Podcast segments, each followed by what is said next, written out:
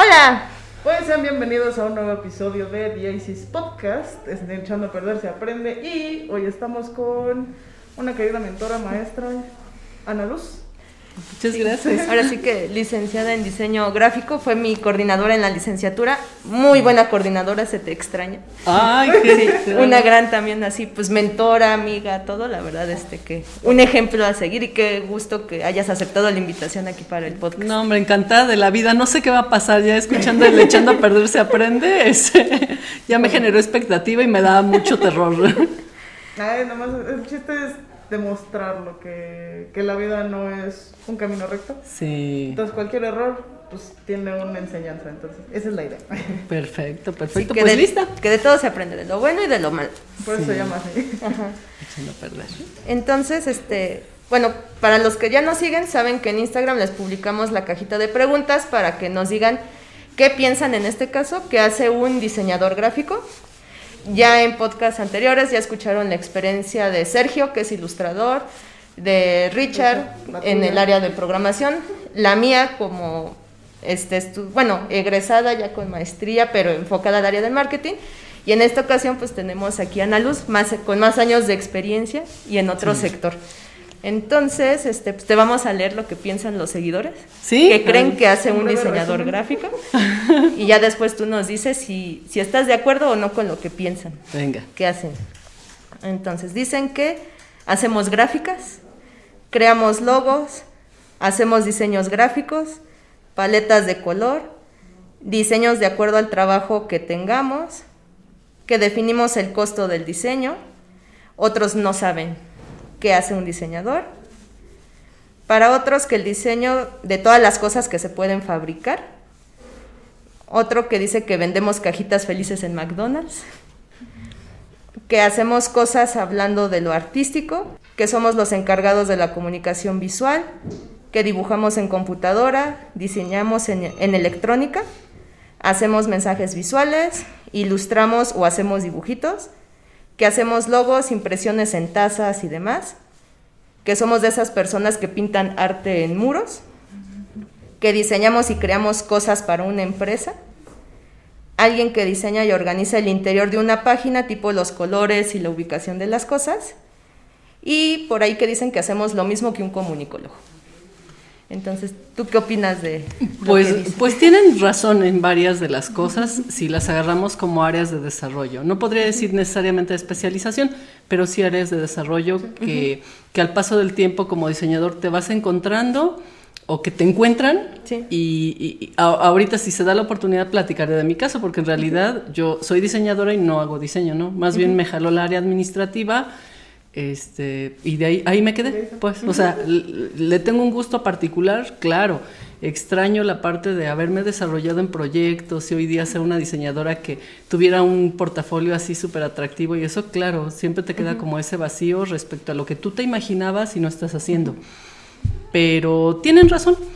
Considero que hay carreras que son muy ubicadas y que tienes clarísimo a lo que se dedican por los años que llevan, porque, pues, o sea, si tú hablas de arquitectura, pues bueno, tan solo es de, de las bellas años. artes, ¿no? Y sabrás, sabrás que tiene una historia mucho antes que 15 generaciones antes Sí. de la de nosotros. O sea, hay cosas que son muy específicas y que no tienen vuelta de hoja y que la gente las comprende. Aún con la particularidad de que han logrado niveles de especialización muy, espe- muy especiales que desconocemos, ¿no? Sí. Eh, entonces, la- como las, no quiero decir las clásicas, sí, sí las clásicas, ¿no? Sin hablar de lo trillado, sino las clásicas que nos merecen respeto, como derecho, medicina, arquitectura, este, muy ubicadas. Pero hay una cantidad mucho más grande donde creo entra el diseño gráfico de que tienes una idea general a lo que te suena, lo que te medio han platicado, lo que te imaginas y entonces es lo que emites. Así que los comentarios que lanzan, algunos pues se me hacen cómicos, como el pensar en la cajita feliz, pero la realidad es que sí hay un diseñador atrás del diseño de la cajita feliz. O sea, Sí. hay un conjunto entre el gráfico y el industrial para que exista la cajita feliz. Y hoy día te sea tan práctica en un cartón tan delgado y soporte el peso de los productos que lleva, los mantenga con cierta frescura y además sea como muy divertida y atractiva para el público al que va destinado. Entonces todo va a tener una explicación y un sentido Sí. cuando se ha trabajado y se ha desarrollado bien. Entonces, pues bueno, comparto con ellos, ¿eh? yo creo que se ven cortos, hacemos mucho más que eso, pero está bien. O sea, el diseño en su generalidad, así como, como designar, este, diseño de modas, diseño arquitectónico, diseño industrial, diseño eh, digital, diseño gráfico, todos tienen esa base de, del poder designar y tiene que ver con el dar una personalidad, ¿no? Quitar del anonimato, que es lo que hemos de repente platicado en las clases, quita el anonimato y genera vínculos de conexión. Entonces, esa es la realidad del diseño. Y ahora sí que se escucha bien bonito, así como lo platicas. y, pero, ¿cuál es tu definición de diseño gráfico? ¿Cuál sería tu definición personal? Pues mira, trabajo en una escuela donde se imparte diseño gráfico y no es la única licenciatura, en realidad son cuatro. Y entonces cuando viene un papá y tiene dudas de de cuál carrera o a qué se dedica, pues casi procuro, cuando me han tocado, no muy poquitos, pero me han tocado, les digo, ah, mire, es muy claro, voy a empezar de lo que no es para que entiendan lo que es, ¿no? entonces, el diseño industrial, por ejemplo, que es una carrera que está aquí, eh, hace objetos. O sea, su, las cuatro carreras que hay buscan el bienestar de las personas. ¿Y qué significaría el bienestar? Pues que, que estés contento, que te sientas... Eh, acoplado con las cosas que haces todos los días, que no sea un problema. Es decir, ya por cotidianidad tú agarras tu coche, agarras el mouse, te pones tus tenis y, ni siquiera eres consciente de las cosas. Tomas una cuchara y desayunas en un tazón.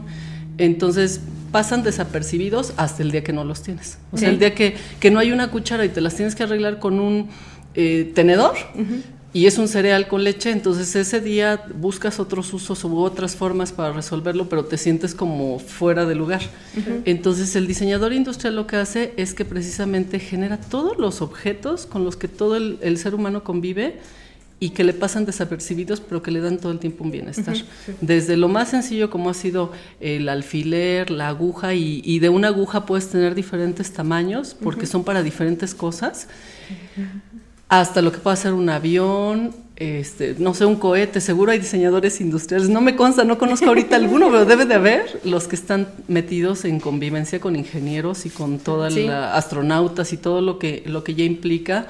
El vámonos unos meses y estemos bien, ¿no? Y tengamos objetos y un, uniforme que, nos sirva para lo que vamos a hacer y que nos soporte las condiciones y que nos dé cierto bienestar. Entonces, quito ahí el diseñador industrial. Después, el, el APO, administrador y promotor de obra urbana, que si bien no es como el que diseña ciudades, sí genera todas las condiciones para que las ciudades sean más adecuadas a la forma de vida de la gente todavía se puede ver que los poderes así, el poder religioso, el poder político están en el centro del lugar y entonces cada que tú quieres ir a hacer algo es un trámite, horas y horas de tráfico para llegar al centro y todos llegan al centro. Entonces es un problema. Lo que ha pasado con el APO es que él dice, no, vamos a separar para que haya diferentes niveles de atención, o, sea, para que esta, esta atención se pueda distribuir en un territorio y la gente tenga más cercano el poder resolver trámites y servicios. Entonces, no te extrañe que tú vas pasando y hay muchas gasolineras separadas para que tú puedas abastecer y no exista solo una. Eh, que puedas ir a hacer trámites y las oficinas ya tienen una matriz, pero tienen sucursales en diferentes lugares para poder dar atención. O sea, al final sí termina siendo como una especie de diseño de ciudad, para que tú vayas a centros comerciales que queden más cerca de tu casa y abastezcas tus necesidades. Bueno. Después, el, diseño arquitectónico, bueno, que habla de la parte de los espacios, o sea, donde tú trabajas, te, haces deporte, te diviertes, tienes tus actos religiosos, donde desarrollas tus gustos y preferencias personales. Entonces, hace las condiciones de espacio para que tú te sientas cómodo y lo pases desapercibido. O sea, todo cae como en eso, que, sea tan obvio que parece que no hay nada de chiste.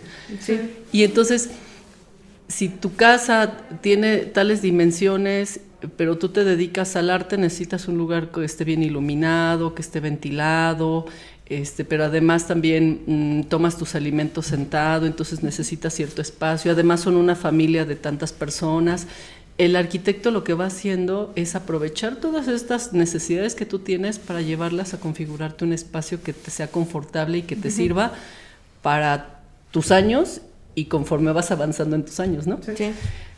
y por eso se van haciendo las adecuaciones. Si te vas haciendo más grande, pues ya no escaleras, ahora una rampa, no sé, ¿no? O sea, esas cosas. Bueno, quitando estas tres, llega el gráfico y ya para no meterme en muchas más que desconozco también, llega el gráfico que también en, esta, en este tema de, de hacer bienestar es cómo te doto a ti para que tengas vínculos de comunicación que te permitan que todo sea muy fluido y muy natural.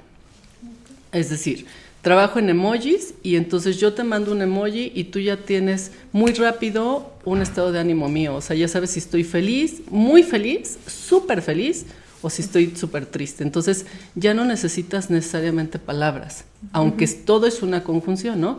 Acuérdate que en el lenguaje todo es importante, desde señas, ademanes, posturas, la lengua, eh, vamos, eh, el hablado, el escrito, Todas esas en conjunto te dan una información, pero también vas buscando preferencia de una sobre las otras. Entonces, cuando no lo puedes decir de manera verbal, porque imagínate todas las personas que tienen problemas de lenguaje, estarías limitándolas. Entonces, le llevas a la parte gráfica. Y a otros que, no tienen estas, estas discapacidades, pero que necesitan la, rapidez pues les haces estas conexiones para que todo sea familiar y todo sea más fluido. Porque el mundo de por sí, lo digo con mucho respeto, porque es bien caótico. Entonces, si tú te haces de códigos de color, te haces de códigos tipográficos, porque cada tipografía tiene una personalidad, si lanzas un mensaje y le pones cantidad de palabras, si le apoyas con un gráfico, me refiero a un, a un dibujo, si así lo quieres ver, ¿no? Le pones una fotografía, este, logras enlaces entre las personas y ya no estamos en una era donde solamente somos los que estamos a un metro de distancia, sino ya estás hablando de una parte del mundo con otra parte del mundo, ¿no? Quizá no con otro planeta todavía, pero por lo menos con otra parte del mundo.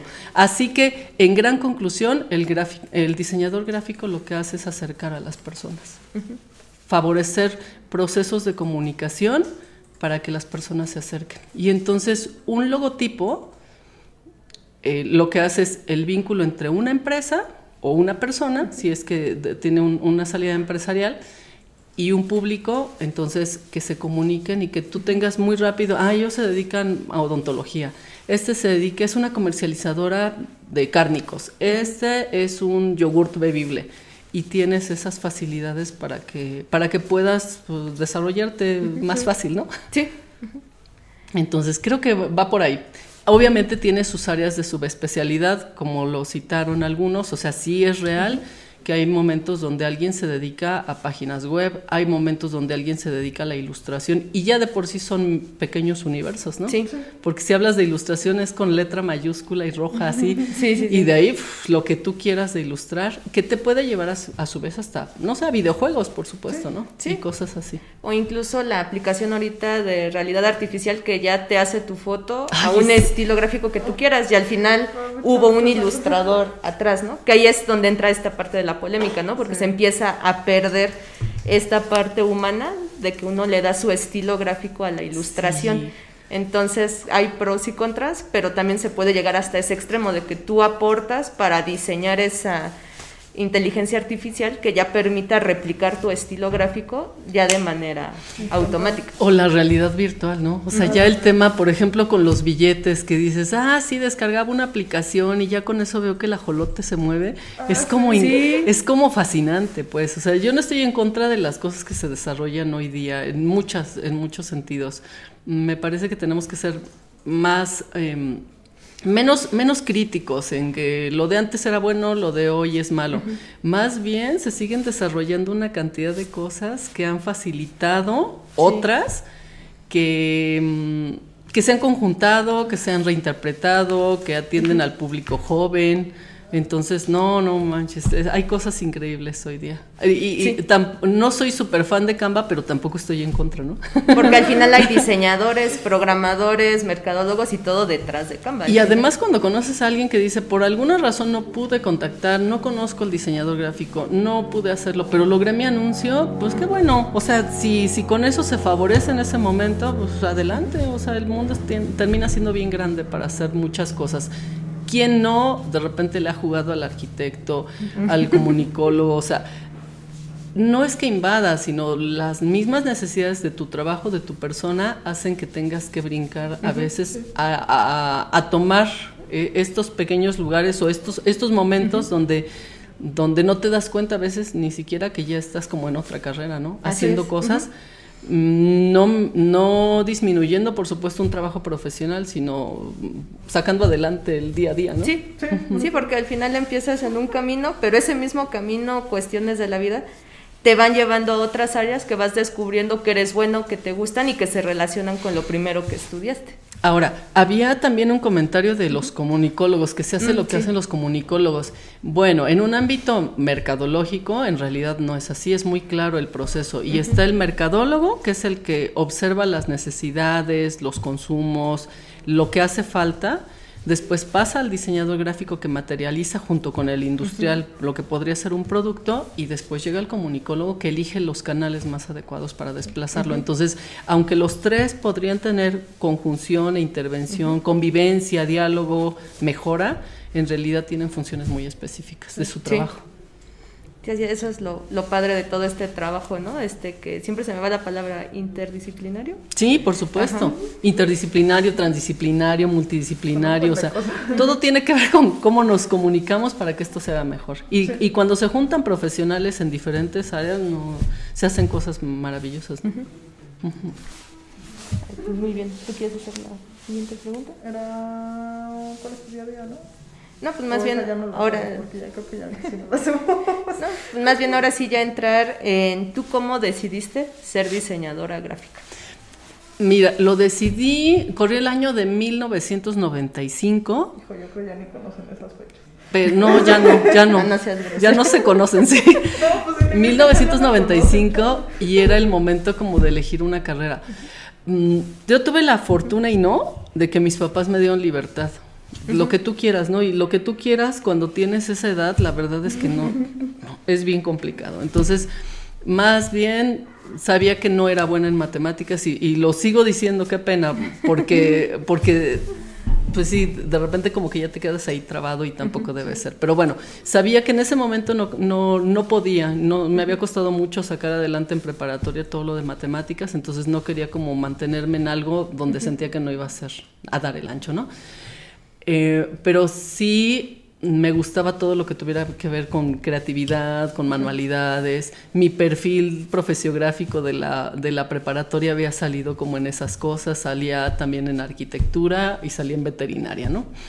Entonces ahí ya tuve como un pequeño primer filtro, muy básico, muy burdo.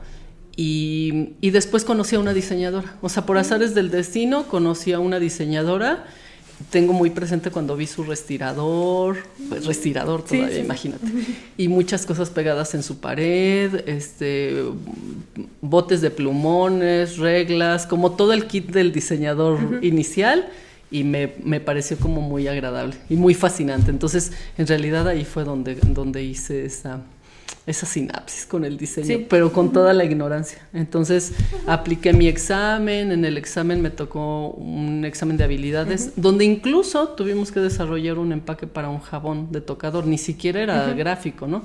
Hicimos el empaque con invadiendo a los industriales y después le dimos un nombre, hicimos lo más cercano a un logotipo y salí como muy convencida que eso ah, de ahí era. Entonces, la carrera no, no, me generó trabas. El tema es que estudiaba y trabajaba, entonces no me daba no, no, no me daba el tiempo suficiente para poder terminar los trabajos como yo los quería, pero me iba bien. Entonces me sentía como muy a gusto en la carrera. Y fluyó fluyó bien Así fue mi elección.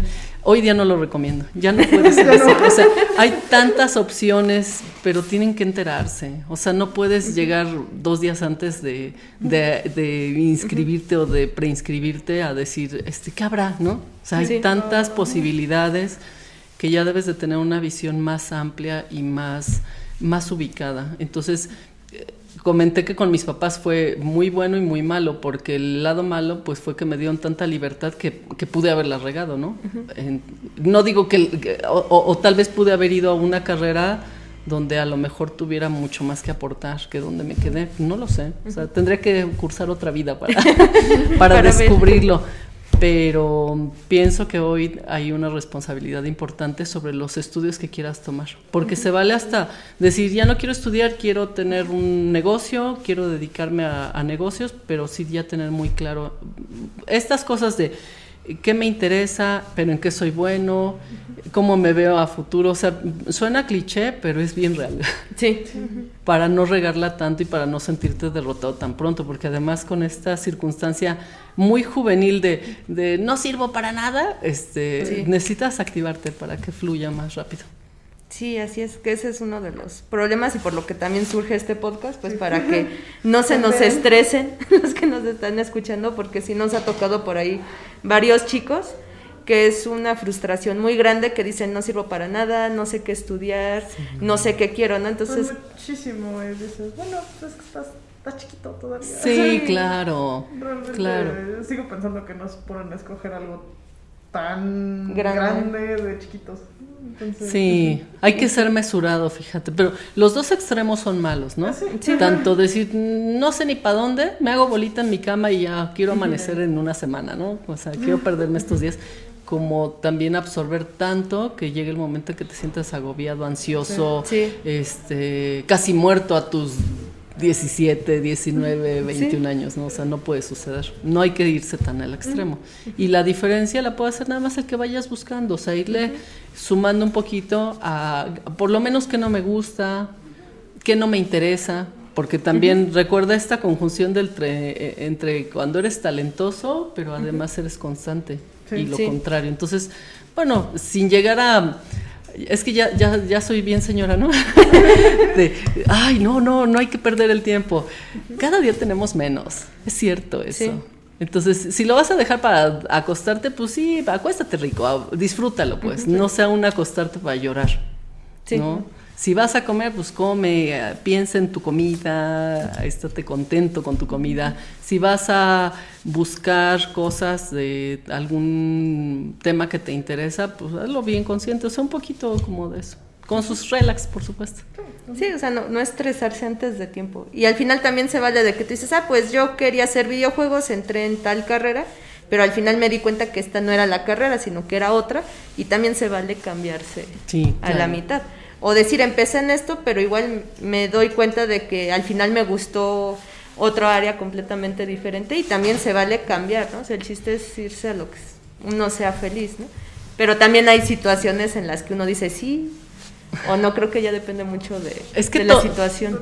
Todo suma indiscutiblemente, todo suma. Mm, pero en la medida en que revisas más antes, em, Ahorras tiempo. ahorras tiempo. Entonces, y el tiempo es valioso. Al final siempre va a ser el activo principal, ¿no? Sí, es un recurso Entonces- no renovable. Es un recurso no Y renovable. que no sabes cuánto tienes. Exacto. Sí. Y, y bueno, o sea, la verdad es que ahora ya hay, hay, hay más posibilidades de a, a muy poco tiempo y con muy poco recurso tener acceso a mucha información. Sí. Entonces, si bien no es, por ejemplo, el elegir una carrera de voy a la universidad, me desplazo y es en Guadalajara y hay otra en Monterrey y hay otra en Mérida, no, no necesariamente, pero busca personas que, que se dediquen a eso, a ver qué andan haciendo y con suerte eso puede ser un vínculo que te interese, Sí. te pueda inspirar, te pueda este, dar un referente más profundo de lo que tú no sabías. Entonces, pues son búsquedas nada más. Y pues muy bien, ya nos dijiste cómo decidiste ser diseñadora gráfica. Y pues ya cuando egresaste, ¿cómo fue ya tu camino profesional que te llevó hasta aquí, donde estás? Mira, yo terminé en el año 2000. Un año muy importante, ¿no? Por el Sí. cambio de siglo.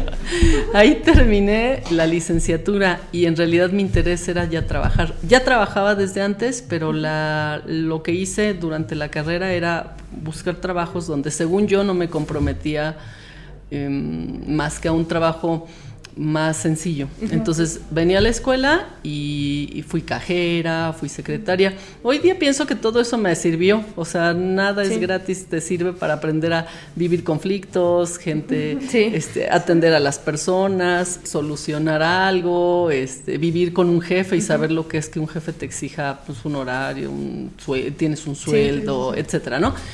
Pero eran, eran trabajos que a, a mi criterio no, no me iban a representar tanto desgaste intelectual. sí, sí, físico, porque las jornadas de ocho horas las he tenido mucho tiempo, pero, pero no intelectual. Pero cuando terminé, eh, viví ese proceso que a lo mejor muchos enfrentan, que es ya ni soy estudiante, pero ni estoy trabajando, ni, ni, nada, estoy como en casa, ¿no? Y en la casa pues te consienten, entonces nadie te exige nada, nadie te exige que te vayas a trabajar y me empecé como a frustrar, a, sentir ya como que, como que estaba ahí pues nada más recibiendo. Entonces empecé a buscar empleo y no encontraba y no encontraba y fui del empleo de mis sueños y hacia abajo. Ah, y ya el se fue en una ocasión donde, donde pedí empleo en una tintorería como empleada de mostrador y no me lo dieron porque me dijeron que estaba sobrecalificada al tener ya una carrera terminada, ¿no? No titulada, pero terminada. Entonces, claro que lo entiendo. O sea, ¿qué significaba? Y era cierto era cierto, me enojé, pero era cierto que es, no, no, porque tú cuando ya te titules o encuentres otro trabajo nos vas a dejar. Sí. Y tenías razón. Entonces, sí.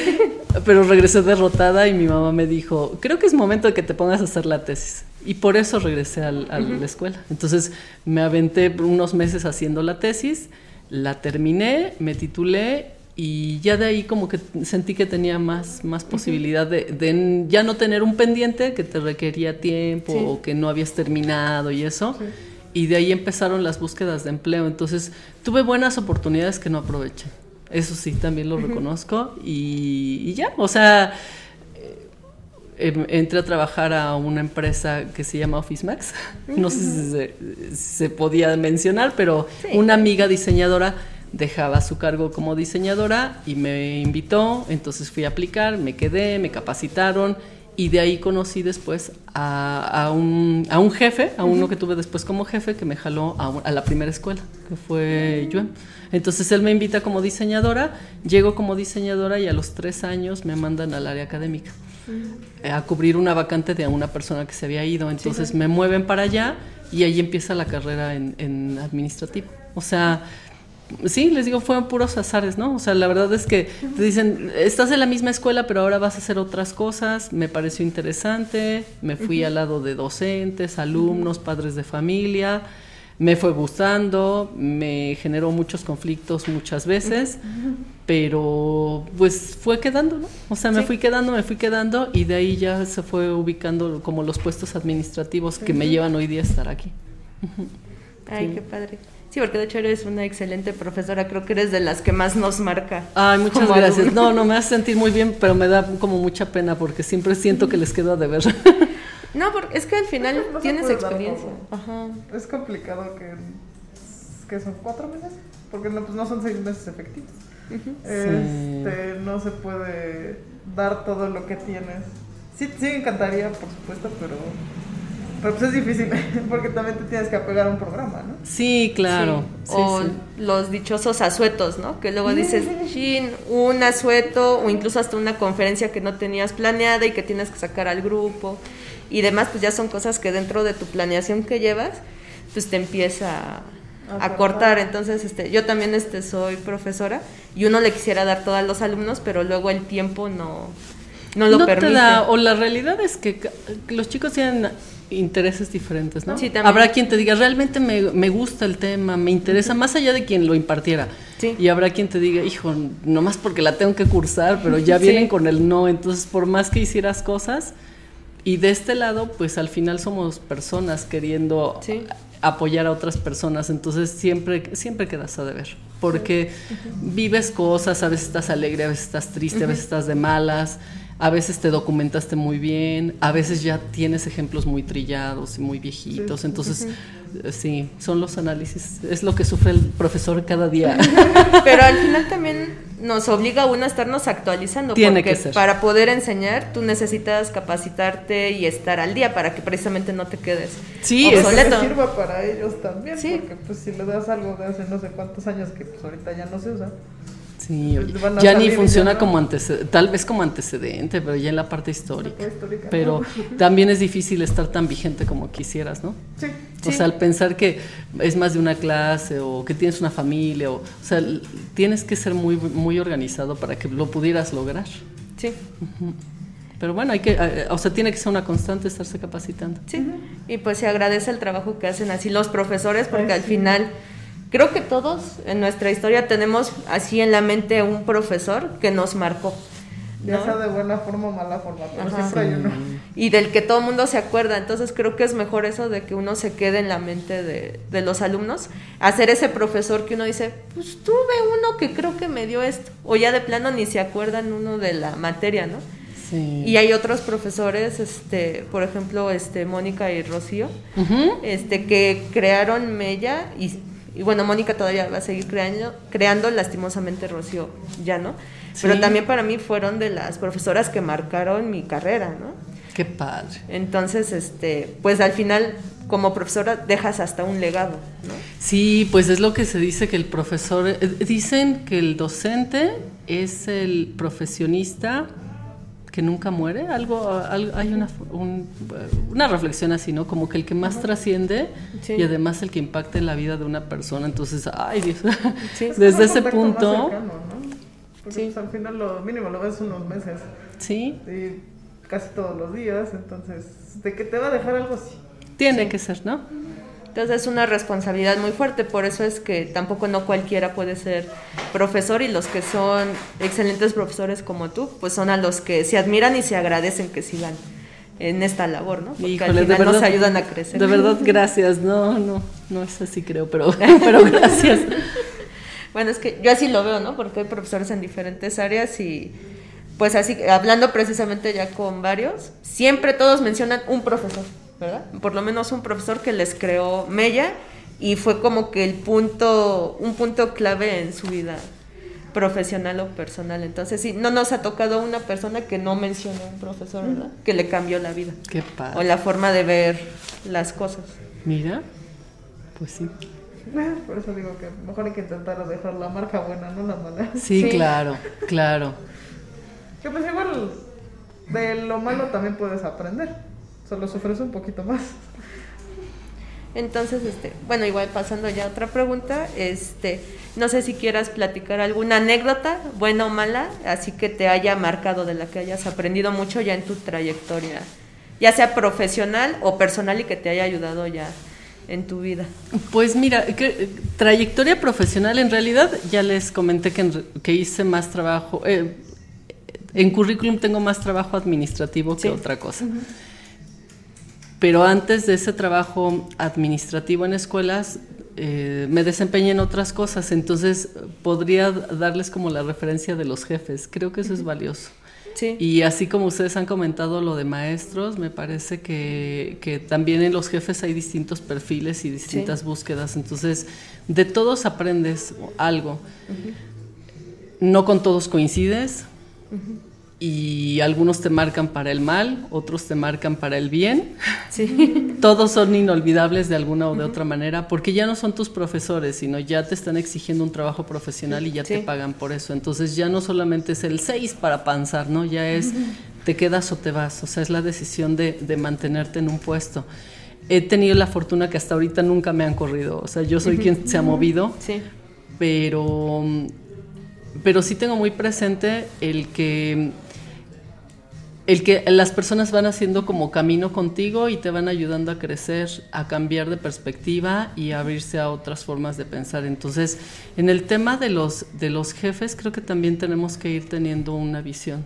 O sea, claro, tú puedes emplearte, o sea, es decir, autoemplearte, puedes decidir trabajar para algún corporativo, alguna empresa, organización del tamaño que tú quieras, o puedes irte al lado de ser un empleador, ¿no? Y entonces tú desarrollas, y las tres son válidas, las tres, Sí. habemos personas para las tres, hay a quien nos gustan las instituciones por la seguridad que ya te dan en ciertas cosas, hay a quien les gusta el riesgo de, de a- ser sus propios jefes y con sus particularidades.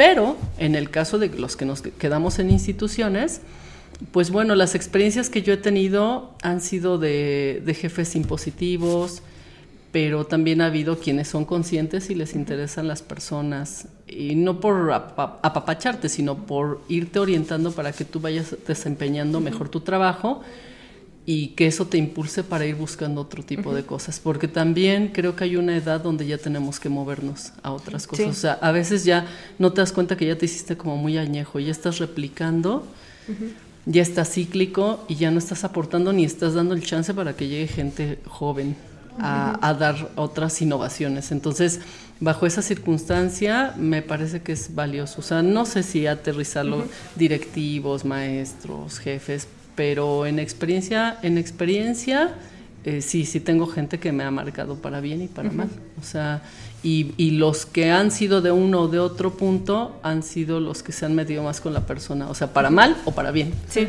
Entonces reconozco mucho cuando hay alguien que le importas como persona y que y que en corto te dice dónde la estás regando, esas cosas que Sí, dicen sí, los sí. libros, ¿no? Que, que se regaña en corto.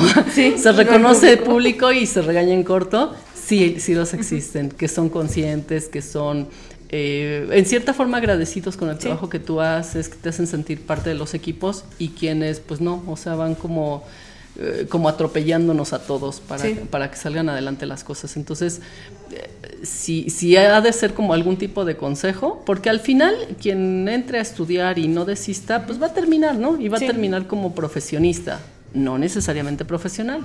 Profesional te vas curtiendo con lo que conoces más las cosas que te van tropezando, donde las vas regando y donde vas aprendiendo. Pero sí va a haber figuras que te van a condicionar tu desarrollo. Entonces, creo que eh, si bien aconsejo es todos, todos aquellos que empiecen a buscar un empleo, siempre ubiquen bien quién podría ser su jefe para que con eso tengan también un termómetro de qué tanto pueden crecer o qué tanto no. Aunque la condición general sea muy buena, eh, que conozcan un poquito del- de la persona con la que van a convivir. Sí, para que también uno valore también este el ámbito Persona. personal este y psicológico, ¿no? Porque puedes tener un sueldo, el trabajo de tus sueños, pero luego por ese jefe que te está poniendo las trabas, Sí. pues ya no es el trabajo ideal porque sí estás ganando dinero, estás ganando prestigio, pero también estás perdiendo salud. Claro. Y en el caso de los docentes, bueno, sí, Mónica me dio clases y la- le tengo un muy buen recuerdo. Memo Jiménez también, Sí, un maestro que admiraba yo mucho por el tipo de, pro- de proyectos que traía a enseñarnos de lo que estaba haciendo en ese momento. También este, admiré mucho a Edmundo Enríquez, que fue mi director de tesis. Me dio clase y después fue mi director. Y a él le agradezco mucho, ya tuve oportunidad de decírselo, pero le agradezco que cuando yo regresé para titularme, me citaba cada ocho días, nos veíamos todos los miércoles, ¿no? Pero siempre leía lo que yo llevaba, o sea, ya había leído lo que yo escribía, entonces ya era un tipo de asesoría que yo me sentía muy acompañada, Sí, sí. porque ya traía libros, traía cosas que a mí me servían para trabajar la siguiente semana. Y observo que ha habido momentos donde profesores ya a esos niveles y con esa responsabilidad se deslindan de sus, Sí. de sus chicos, ¿no? Sus asesorados y, y creo que eso puede ser a veces un índice para que no te titules, o sea, que no Sí. sientes el acompañamiento. La verdad es que he escuchado el decir, ya son grandes, ya que hagan sus cosas. Siguen siendo jóvenes Sí. y siguen siendo, eh, siguen queriendo a veces que tú los vayas acompañando, que te vayas involucrando, que te importe, que te des un ratito para leer las cosas que escriben, Sí. para que si son barrabasadas, pues las reconozcas, las pares en seco desde Sí. antes y no permitas que avance, avance, avance y al final descartes todo un trabajo bien mal de horas, ¿no? Sí. Sí, porque al final es un trabajo. Sí, claro, ahorita que me dicen de los maestros, pues sí, sí ubico, claro que sí. Y, y fueron varios los que te van conjuntando. Y si nosotros somos resultado de los maestros que nos... que- somos profesionistas o profesionales, resultado de los maestros que nos eh, influyeron, y híjole, hay varios a los que les agradezco mucho. Sí, y la verdad sí es importante. Ahorita que de hecho mencionas lo de la tesis, este, mi directora de tesis, Gaby Villar, este, no, es un amor. La verdad, este, ella fue tanto este, de licenciatura como de maestría. Ajá. Y anteriormente, pues tú sabes, este, la situación que hubo de primero Sí. tuve una experiencia de uno que al inicio revisaba, después no sabemos qué ocurrió y ya no revisó nada y luego llegar con ella, este, súper linda, pero aparte objetiva. O sea, de que yo tenía así un proyecto que así por las nubes y fue así de, a ver, bájate. O sea, está bien, pero vamos a aterrizarlo, vamos a hacer esto y me leía todo, me hacía mis revisiones, lo mismo, ¿no? Que te da este literatura, incluso hasta ortografía, así los comentarios así súper minuciosa ella, de que pues, era increíble y dices, wow, o sea, Sí. Entonces, ese tipo de profesores o de asesores de tesis pues, son los, los de a de veras porque sí ven todo, ¿no? Para que tu proyecto salga bien, estás a gusto y, y no porque también tenía compañeros que era al revés, o sea, pues creo que voy bien. Digo, no sé ni qué estoy haciendo, este, no sé si voy bien, nunca Ajá. está, entonces este, se agradece que haya profesores así que de verdad te acompañan y se toman la molestia de leer ese proyecto que pues tú le estás dedicando gran parte de tu tiempo, ¿no? Sí, que se involucren, ¿no? Sí, más que nada. Que se involucren A mí contigo. lo que me pasó más bien fue que yo llegué como muy de, ay, es que es la tesis, la tesis, la tesis, como muy nerviosa de cómo lo voy a hacer. Y mi profe, ¿para qué te estresas? me bajó, o sea, más bien me, me hizo entender de que también no es para tanto, o sea, obviamente sí es para ti, tú lo pegas, pero, Ajá. pero no requiere como tanta, tanto estrés, vaya. Sí, Pues puede pues, ser una buena experiencia, ¿no? Ajá. Sí. O sea, al final no es, no es todo terrible. Como, pues sí, nada, nada ni es todo terrible ni todo es maravilloso. O sea, Sí. todo tiene sus cosas, pero tener ciertas limitantes, cierta mesura, temporalidad, que partas quizá de tener un calendario para Sí. eh, cada persona funciona diferente, pero que, que tengas un ancla de dónde Sí. empezar te da mucha confianza. Sí. Y si hay alguien que te está acompañando en ese proceso, pues qué mejor, ¿no? ya llegará el momento en que solito le sigas, pero, pero en el Inter todavía estamos, estamos en un tema de aprendizaje continuo. Sí, y cada quien lleva sus tiempos. Va a haber unos que necesiten más orientación que otros. Claro. Porque a unos se nos puede facilitar escribir, a otros no se les puede facilitar tanto. Entonces, por eso es importante ese acompañamiento, porque todos somos un mundo, todos aprendemos y hacemos de cosas. Sí, no, y además Diferentes. luego te llevas gratas sorpresas, ¿no? Con los chicos Sí. a los que no les apostabas mucho. Ajá, porque eso se tiene que sucede, pero lo Sí. debes de dejar a un nivel muy personal. O sea, no, exter- no externarlo No porque te puedes equivocar Sí. y porque re- repito, es el tema con las personas, ¿no? O sea, el, el no hagas lo que no te gustaría, pero luego te llevas cada grata sorpresa que dices, qué padre, o sea, qué bueno que me saluda. porque- Sí, Sí, porque so- ya se vuelven referentes para una comunidad en algún ámbito Sí. y ay, te sientes súper inflado, ¿no? O sea, si cruzó algún día en tu camino por alguna cosa Sí. y hoy día te saluda, es un tema como de sentirte parte de alguna parte de su proceso. sí, dice, ay, yo lo conocía. Y cuando yo era bien despapayosa, no, no, Sí. cosas así, ¿no? O sea, las mini experiencias. Ay, sí, pues ahora sí que de eso pues nos podemos seguir platicando mucho. Y pues ya casi para finalizar, pues no sé si gustes compartirnos cómo es ahorita actualmente un día normal Para- para ti en este ámbito administrativo del diseño. Bueno, el, pues en el, ya les dije que tanto como diseño ya no. Este, Pero al final sí es un área este, importante, ¿no? Sí, Porque al ya- final uno tiene que aprender también eso. Ya hubo un maestro que dijo, bueno, algunos se fueron a hacer proyectos y otros nos quedamos a, a ayudar en los procesos de aprendizaje de los nuevos diseñadores. Sí, al final Entonces, es ahí, un área Ahí nos metimos todos, ¿eh? Todos los que estábamos ese día y nos sentimos bien. Y, y- y vamos, es, es valioso y es importante. Entonces, el día a día, aquí en el área donde nosotros estamos, somos cinco diseñadores gráficos. Pero hay dos que se dedican 100% a diseño. am, hay una que está como más metida en lo que vaya sucediendo en el día a día y se necesite. En mi trabajo en realidad es muy administrativo, oficios, llamadas, juntas, este, citas, lo que se vaya sucediendo y hacer de repente el trabajo de distribuir trabajo, ¿no? Como tratar de llevar el calendario, de cumplir con requerimientos y como estamos en una escuela, pues obviamente dependemos también de cómo se mueve la escuela. Si ahorita no hay alumnos, se hacen otras cosas. Cuando hay alumnos, pues hay eventos, hay muchas cosas. El día se pasa fluido, se pasa agradable y tiene que ver por el nivel de convivencia que tenemos aquí. Es, es un buen espacio, está iluminado, o sea, se juntan condiciones que nos dan como cierta alegría y bienestar. Este, dependemos de jefes, o sea, dependemos de, de toma de decisiones para que nuestro trabajo fluya en la mayoría de, bueno, en, en- en los puntos que son más importantes, para que todo, todo el trabajo que hacen las áreas coincida con, pues, con el plan de desarrollo en este caso. Em, el día a veces es muy planeado, a veces es muy mm, a como vaya sucediendo. Eh, se cierra con, con cumplimientos de palomitas o se cierra con para mañana y esto, esto y aquello.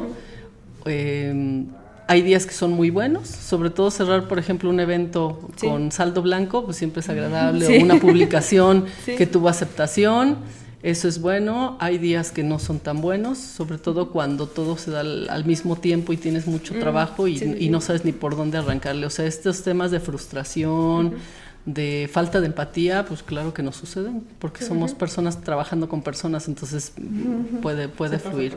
Eh, ¿Qué más? Sin embargo, también nos ceñimos a una agenda, entonces eso ha, ha sido favorable para el, para el tipo de trabajo. Cuando llegan chicos de servicio social aquí, pueden enfrentar desde hacer mm, constancias, que es algo muy sencillo, Sí. hasta pueden este, acompañarnos a, a la parte de algún evento. em, y bueno, eso es básicamente Sí. lo que se hace aquí. Sí, pues al final este es un trabajo muy movido, ¿no? Sí, es, es cíclico, la verdad es que es cíclico, pero sí es movido. Bueno, ya para finalizar, este, pues ya nos diste varios consejos, sobre todo para elegir carrera, pero para esos chicos que están ahorita en ese punto de que ya llevan una parte de la carrera y no saben si continuar o cambiarse, ¿tú qué les recomendarías? ¿O qué consejos les darías? Ay, caracoles. Yo les, les diría, ya tienes el plan B. O sea, ¿cuál es el plan B? ¿Cuál es el plan C? Em, entre más rápido se den cuenta que no era por ahí, yo creo que es mejor. Porque ya se le invirtió tiempo, dinero, esfuerzo, eh, y eso sie- siempre lo voy a lamentar, pero tampoco pienso que te puedas quedar en un lugar donde no sientas que, que perteneces. Entonces, pero no te puedes ir sin tener un plan B y un plan C. Entonces ya yo lo que haría es, antes de que te vayas, ubica dónde, en qué circunstancias, ve pregunta, o sea, ten como un poquito de más certeza. Hasta que no estés ahí vas a saber, pero ten un- acércate un poquito más a la certeza de, de si es exactamente esto es lo que quiero. Para que no haya una segunda, una tercera y una cuarta, porque eso generaría mucha frustración Sí. y, y ya no te lo puedes permitir, pues, o sea, eh, siempre los segundos caminos, terceros caminos te van a dar aprendizaje. El primero, pues ya te dijo que por ahí no era, ¿no? Pero, pero si ya están en ese momento, por lo menos ya hayan visualizado que, que haya otras alternativas. Y, y no dejen de, ahora sí que, que, que platicarlo con personas, Sí, o sea, sí. platíquenlo una, otra, otra y otra vez para que no, este, para que no sientan como, como esa decisión tan, tan importante Sí. en ellos solos. O sea, si viene su vida, pues también habemos personas más grandes que ya vimos otras cosas y que podríamos de repente darles este, este chispazo de consejo que les Sí, pudiera sí. servir. Entonces, por lo menos platíquenlo con seis personas diferentes. O sea, unas que sean tus padres, si es que, porque al final económicamente ellos son los que Sí. están abasteciendo de manera general, pero también con, con alguien en quien confíen mucho, algún profesor, alguien que ya se dedique a lo que ahora te interesa, para, que, para que afiances un poquito más la decisión. Y si se ha de soltar, pues bueno, ha- hay resultados buenos y otros no tan buenos, que te acerques más a, a lo que tú quieres. Sí, pues muy buen consejo. Bueno, ya igual todos los consejos que has dado a lo largo de la entrevista, muy buenos. La del jefe fue muy buena también. Sí. Y pues muchas gracias este por tu tiempo. Este, y pues ahora sí que todo lo que nos has compartido, siempre aprendemos muchísimo de ti, te admiramos. Y pues muchas gracias por aceptar la entrevista. Gracias, de verdad. Gracias, gracias por, por, por- ustedes por su tiempo. por su tiempo y por, por estas ganas de regresar a, a escucharlos. Gracias. No, pues de qué. Un gustazo. Y pues para los que están de ese lado, este, muchas gracias por haber estado aquí y espero que hayan disfrutado pues un episodio más de Echando a Perder se aprende. No olviden seguirnos en nuestras redes, las van a encontrar aquí en pantalla y también abajo en la descripción para que nos sigan y estén al pendiente de más episodios.